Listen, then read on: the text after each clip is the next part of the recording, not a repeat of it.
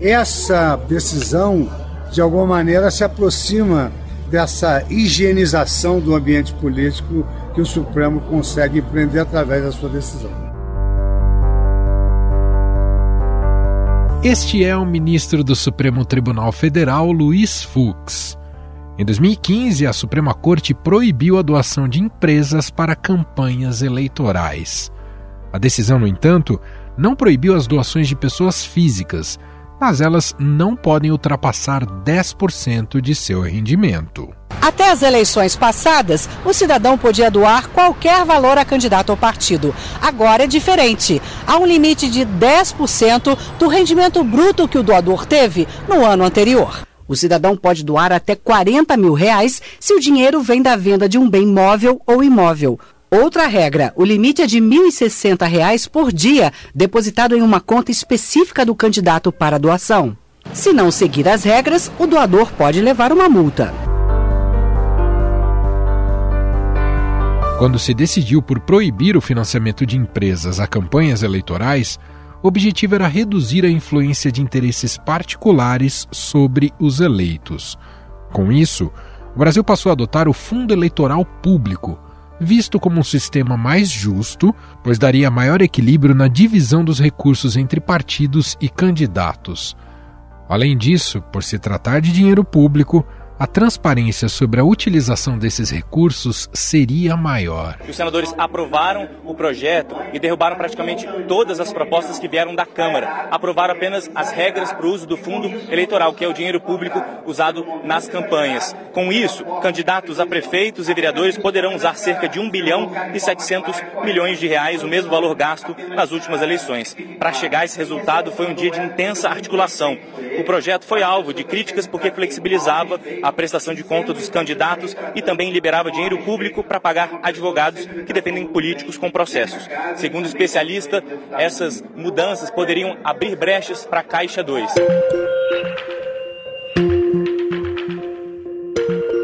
Nestas eleições, os partidos tiveram cerca de 5 bilhões de reais para usar nas campanhas para presidente, governador, senador e deputados federal e estadual. O valor que foi aprovado para este ano é mais que o dobro dos cerca de 2 bilhões empregados nas eleições de 2018 e de 2020. A Comissão Mista de Orçamento do Congresso Nacional aprovou nesta terça-feira o texto base da proposta de orçamento da União para 2022. A aprovação se deu em meio a impasse sobre o valor do fundo eleitoral e sobre o reajuste para policiais. O valor total da despesa para o próximo ano foi fixado em 4 bilhões 820 milhões de reais. O fundo eleitoral, que foi alvo de críticas, foi alterado duas vezes pelo relator Hugo Leal. Ele havia proposto 4 bilhões e 700 milhões, mas após negociação com os partidos elevou o valor para 4 bilhões e 900 milhões de reais. Mas o que era um mecanismo para se evitar o mau uso do dinheiro público o financiamento eleitoral tem se mostrado pouco eficiente.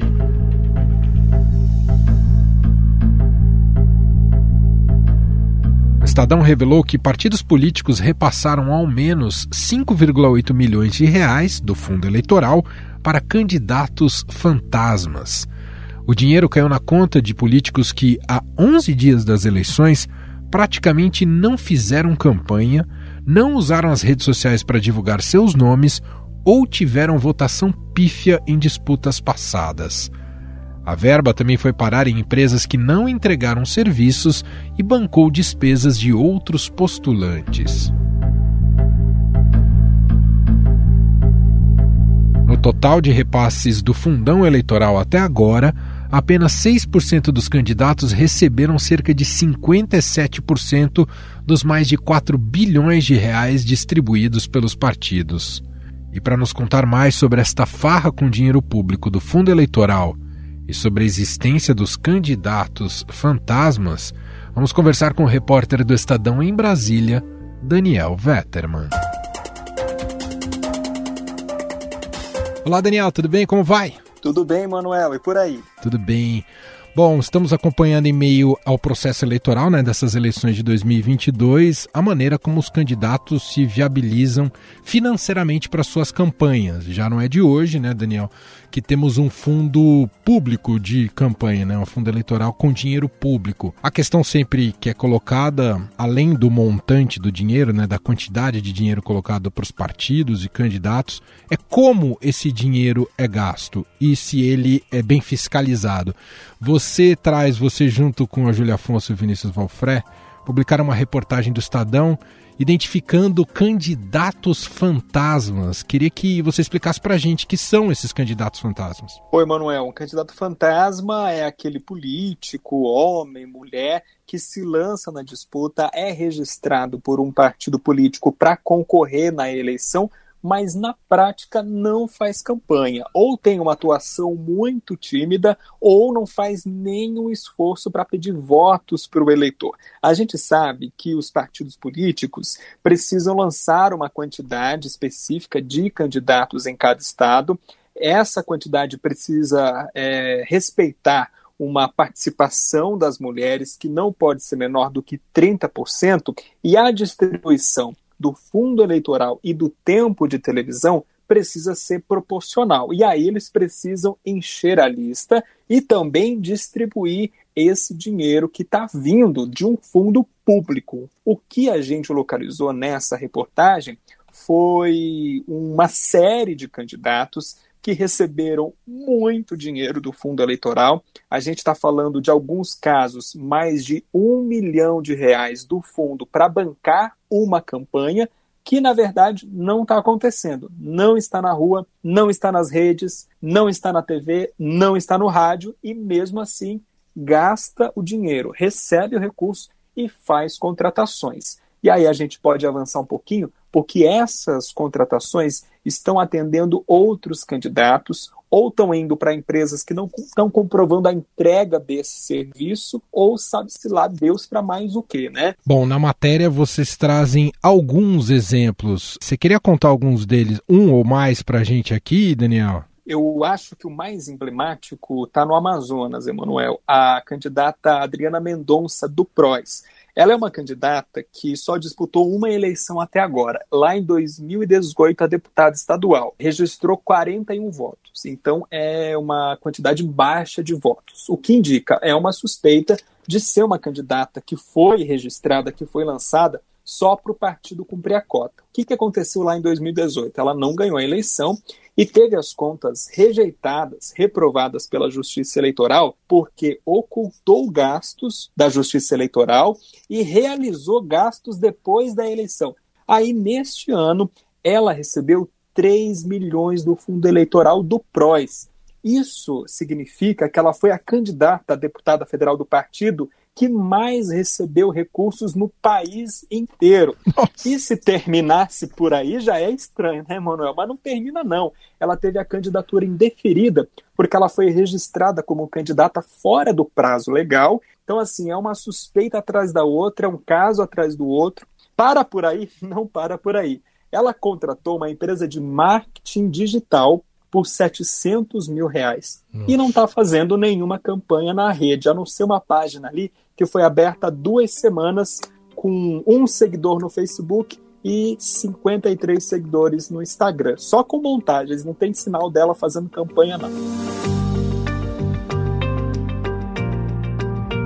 Sobre fiscalização, tem alguém de olho nesse tipo de situação, nessa distribuição de verba do fundo eleitoral no país em relação a esses candidatos, Daniel? Ah, e, e antes me conta uma coisa: vocês conseguiram conversar diretamente com algum desses candidatos fantasmas? Bom, a gente conversou com alguns. A Adriana, ela registrou um número no TSE que a gente ligou, a gente telefonou para esse número e esse número dá no presidente do partido. Então, até o número ali foi manipulado. Né? O presidente do partido argumenta que ela está fazendo campanha, mas ele admitiu uma coisa interessante e que, se não for declarado, é irregular. O dinheiro está sendo usado para bancar a campanha do ex-marido dela, que agora é candidato ao governo do Amazonas pelo Podemos, o Henrique Oliveira. Então esse é outro elemento aí que está colocado sob suspeição, né? É, e aí a gente telefonou para outras aqui, por exemplo, tem uma candidata em Minas, também do PROS, que recebeu 300 mil reais E ela fala: olha, o partido me procurou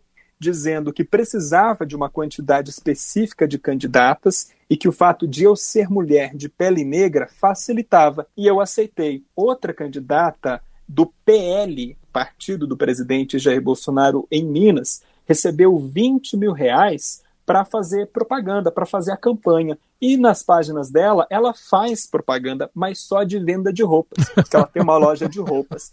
E aí o que ela justificou? Eles me colocaram e eu topei, eu simplesmente entrei. Então tem alguns relatos nesse sentido. Tem outra, candidata Soraya de Alagoas, do PMN, 50 mil do fundão eleitoral. A repórter Júlia Afonso telefonou para ela, perguntou, ela disse: Não, eu sou candidata. E aí a Júlia perguntou para ela: Ah, a senhora é candidata? Mas por que, que a senhora é candidata? Quais que são as suas propostas, o seu plano para a campanha? Ela falou: Olha, no momento não seria viável falar disso, não. Bom, não, não soube falar na hora quais são as suas propostas de campanha. Então, esses casos aí se multiplicam com dinheiro do fundo eleitoral. Então, não é só uma candidatura de fachada para cumprir cota mas a gente está vendo um elemento a mais, que é movimentação de recurso público por meio dessas campanhas. Agora, você me pergunta aí da fiscalização, uh, o papel de fiscalizar é do Ministério Público Eleitoral e também do Tribunal Superior Eleitoral, que julga toda essas, todas essas contas aí, todas essas contratações. Mas esse julgamento só termina depois da eleição. E nessa campanha a gente tem uma característica curiosa, porque? Essa pode ser a campanha mais cara da história. Por que, que eu falo isso? Porque só de fundo eleitoral são 5 bilhões, fora o que vai entrar de recurso próprio dos candidatos, fora o que vai entrar de fundo partidário, que também é usado na campanha, fora o que vai entrar de doações de pessoas físicas. Esse custo foi o da campanha de 2014. O mesmo dinheiro, mesmo 5 bilhões, foi quanto custou a campanha de 2014, que até hoje é a mais, mais cara da história. Só que lá em 2014, essa campanha foi bancada, na maior parte, por empresas. Empresas estas, construtoras, investigadas na Operação Lava Jato, e a gente já sabe o que aconteceu com essa eleição, com esses gastos da eleição. A diferença é que agora é um período mais curto de campanha. Lá eram 5 bilhões em 90 dias. Agora, Emanuel, 5 bilhões em 45 dias de campanha. Então o gasto acontece de forma mais rápida, mais acelerada, o que dificulta, é claro, a fiscalização, saber de fato o que aconteceu com esse dinheiro. E mais difícil ainda é identificar a coisa no momento que está acontecendo, né? Uhum. É, muita coisa só vai aparecer provavelmente depois do leite derramado esses candidatos precisarão fatalmente prestar contas ao Ministério Público e ao, ao, TSE ou TRE, imagino, em relação a esses gastos. Agora, o que não significa que eles foram efetivamente gastos de, de campanha, né, Daniel? E aí talvez não tenha braço do Estado suficiente para saber se todo mundo operou da maneira correta. É isso, Daniel? Com certeza, até porque a gente localizou gasto com empresa de marketing digital para um candidato que não tem nenhuma rede social, ou gasto com gráficas que o próprio candidato falou: olha, eu não recebi nenhum santinho. Então, tem essas coisas aí que precisam ser investigadas mesmo. Sem falar que tem candidato que recebeu o dinheiro do fundo eleitoral e nem entregou a prestação parcial de campanha, que precisava ser entregue até o dia 13 de setembro. É uma coisa difícil de fiscalizar e o Ministério Público, a Justiça Eleitoral vai ter esse desafio de identificar quais casos foram legais, qual recurso público foi bem gasto, foi efetivamente entregue e quais acabaram indo pelo ralo. Daniel, obrigado aqui por contar essas histórias aqui pra gente e apresentar esse alerta, né? Afinal, é dinheiro de todos. Um abraço e até a próxima. Até a próxima. Um grande abraço.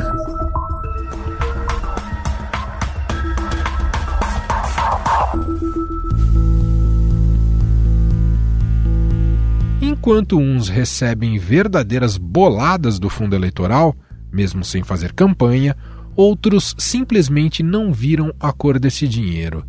Dados do Tribunal Superior Eleitoral mostram que 33% dos candidatos não receberam recursos de seus partidos. O PROS, por exemplo, destinou recursos para 27% dos seus candidatos e está entre os que menos distribuíram o valor para este fim. Partido do presidente Jair Bolsonaro, o PL, destinou parte dos 288 milhões de reais aos quais tem direito para 68% dos seus candidatos. Os demais 32% não receberam nada. Um caso famoso nesta eleição foi o do jornalista ex-Globo Marcos Uchoa. Ele desistiu de disputar um cargo no Parlamento Federal pelo Rio de Janeiro após encontrar dificuldades para financiar a campanha. Em entrevista à Rádio Eldorado, emissora aqui do Grupo Estado, ele contou sobre a falta de apoio de seu partido, o PSB. Ali, naquele momento, o presidente do partido no estado do Rio é o, o, deputado federal, o Alessandro Molon, né, que é candidato a senador. E ele me disse que o partido pagaria a campanha.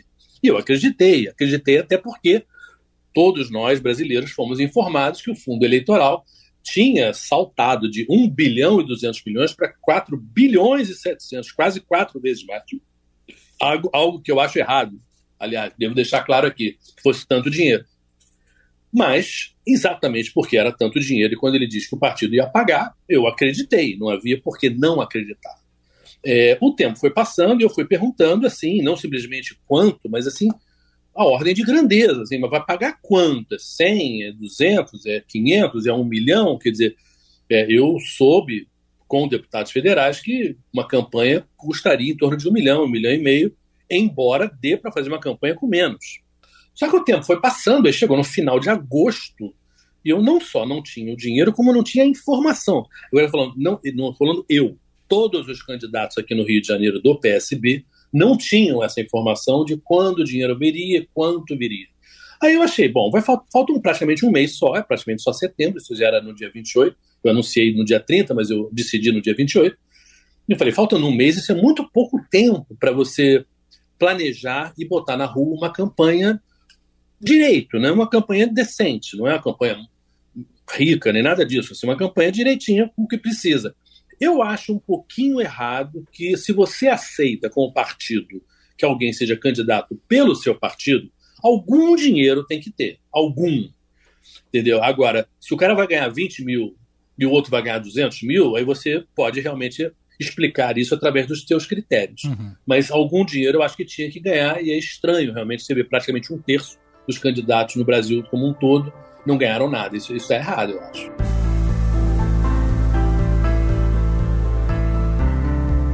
Líder das pesquisas, o PT de Lula aparece em quarto lugar na distribuição mais igualitária, com 95% dos candidatos contemplados pelo fundo eleitoral. O fundo eleitoral deve ser usado somente na campanha. O partido é obrigado a devolver o valor à Justiça Eleitoral caso não use os recursos com as candidaturas até o fim da eleição. Afinal, o modelo de financiamento público de campanhas precisa ser aperfeiçoado? Por que no Brasil o dinheiro dos filiados não é a principal fonte de recurso para as campanhas? Retomar o financiamento empresarial faria sentido? Sobre esses temas envolvendo a distribuição de recursos públicos para os partidos e candidatos, vamos conversar agora com o cientista político da FGV, Sérgio Praça.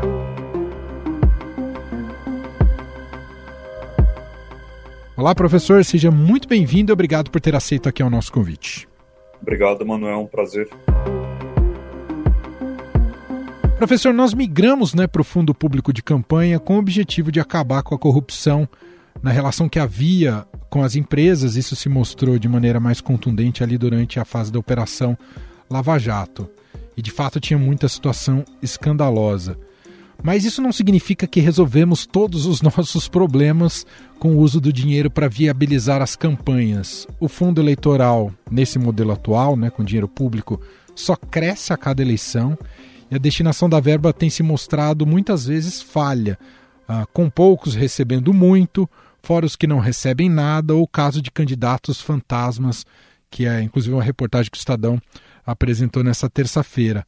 E aí queria iniciar a nossa conversa te perguntando: precisamos ainda evoluir muito com o nosso modelo de financiamento de campanha? Eu acho que o principal problema do modelo atual é que, como você bem disse, é o Congresso que define o montante dos recursos.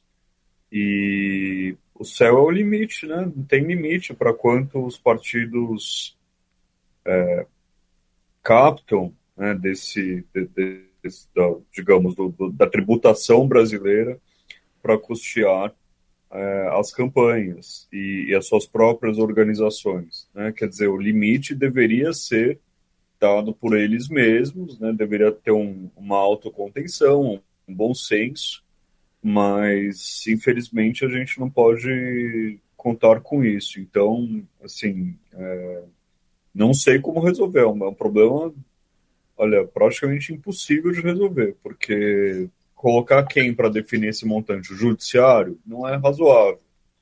É, o poder executivo é pior ainda, se obviar.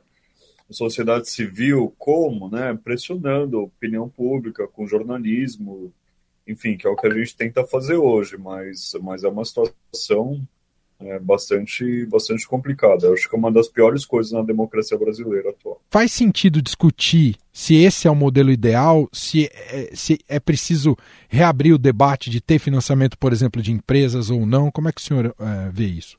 Empresas e, e campanhas não deveriam se misturar, ponto. É claro que empresas sempre terão interesse político para é, implementar alguma legislação ou regular alguma coisa ou deixar de pagar certo tributo, né? Claro, e, e sim, de certo modo é legítimo que empresas e empresários queiram benefícios, mas qualquer é, canal que, que o sistema der para essa comunicação vai ser usado para fins muito ruins, né? Então, eu sou contra o financiamento né, legalizado de empresas para campanhas. Obviamente, eu sou contra o financiamento legal também, não nem preciso dizer, mas é, financiamento legal, bom, é crime, né? Então, quando, quando se descobre, a punição. E financiamento legal é, não, não, é bom. Antes, né? Era era era permitido e tinha consequências muito ruins, eu acredito, para o sistema político. É, não só no Brasil, em, em, em muitos países. Né? Todo país que tem financiamento empresarial tem algum problema com, com isso. Uhum. A gente teria condições como cultura e ambiente políticos, professor, de, de ter uma participação maior da sociedade civil na ligação com os partidos e aí o financiamento das campanhas desses partidos sem depender tanto do dinheiro público? Eu acho muito improvável, Emanuel, porque pelo simples fato de que no Brasil temos muitos, part muitos partidos políticos. Isso é permitido pelas regras do sistema eleitoral. Então, né, quando, quando se compara é, partidos políticos nos Estados Unidos, né, democratas e republicanos, são dois. Aí você fala de fazer uma fiscalização da sociedade civil e da mídia né, com relação a dois partidos, eu acho factível, viável, né? É, sem entrar no mérito de ideologia nem nada. Mas se pensar no Brasil, em que a gente tem pelo menos sete, oito partidos com, com bastante relevância política, com bastante peso político. Sim, é, fica, fica muito, muito difícil pensar que a sociedade civil é, consegue se organizar é, para isso. Né? É, aí eu acho que realmente tem que ficar a cargo do Judiciário, do Tribunal Superior Eleitoral e da mídia mesmo, né? do, o máximo possível, né? Uhum. É, é difícil, mas, mas são os instrumentos que a gente tem. Quer dizer, o problema crônico de fundo é que existe um enfraquecimento da representatividade partidária no, no país? Exatamente, exatamente. Né? Se, olha, é, Manuel, eu, eu, não, eu não, eu não estou convencido de que, é, enfim, estou claramente convencido de que a cultura política brasileira é problemática. Né? Cultura é um problema, sim. É, agora, o que é problemático, como resolver, eu não faço a menor ideia e, e, quem, e quem diz que sabe, acho que está tá engambelando também.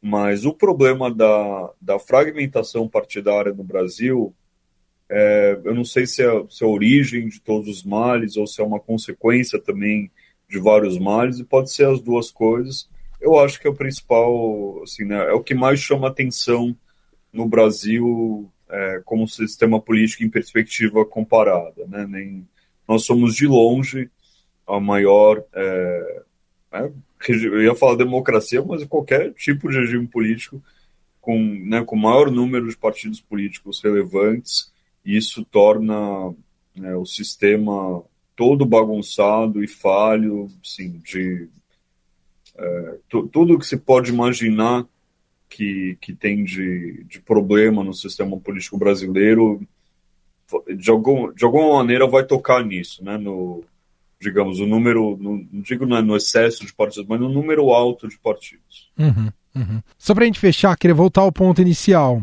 a grande questão de financiamento de campanha hoje é porque o céu virou não há limite para quanto dinheiro é gasto. É isso, e não é uma solução muito fácil de encontrar. É isso.